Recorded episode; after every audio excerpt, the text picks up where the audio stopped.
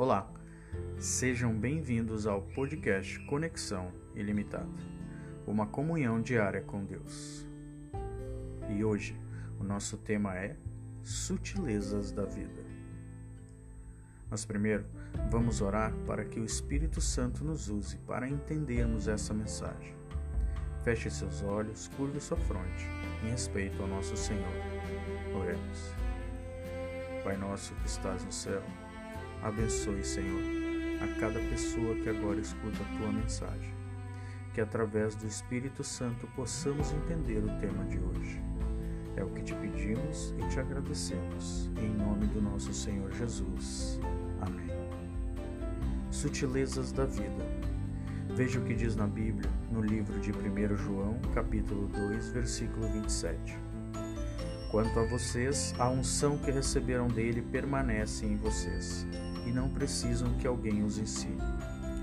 Mas como a unção dele recebida, que é verdadeira e não falsa, os ensina acerca de todas as coisas, permaneçam nele como ele os ensinou. A arte de viver bem é um grande desafio, cheio de dilemas. Precisamos agir com base nas virtudes, mas nem sempre isso parece ser o mais prudente. É preciso confiar, agir na base da confiança, mas também é preciso desconfiar de pessoas e situações. Como disse Jesus, eu os estou enviando como ovelhas entre lobos. Portanto, Sejam astutos como as serpentes e sem malícia como as pombas. Está escrito em Mateus capítulo 10, versículo 16. É preciso esperar por um futuro melhor, mas também é preciso agir em favor do presente. De fato, aquilo que parece ser virtude numa situação pode não ser em outra. Uma atitude forte com um contexto pode ser ficar calado em outro contexto, falar com autoridade e sinceridade. A solitude pode ser entendida como solidão. O justo pode ser interpretado como injusto.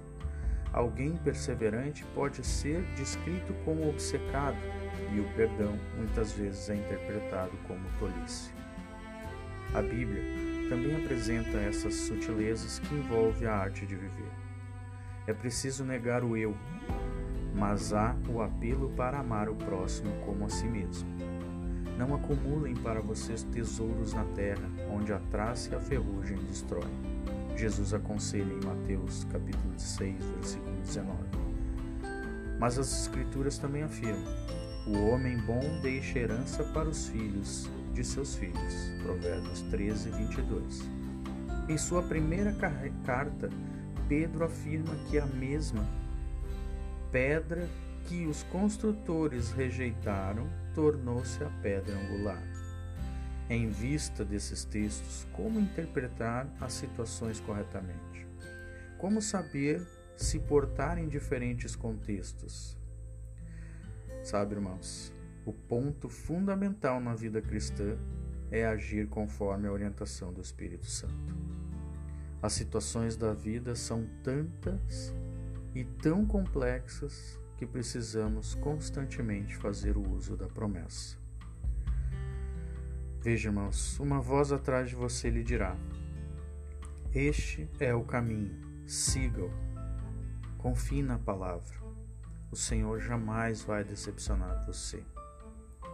Mas para isso, para que você escute a palavra do nosso Senhor, para que você escute a voz atrás de você, no seu ouvido a voz de Deus.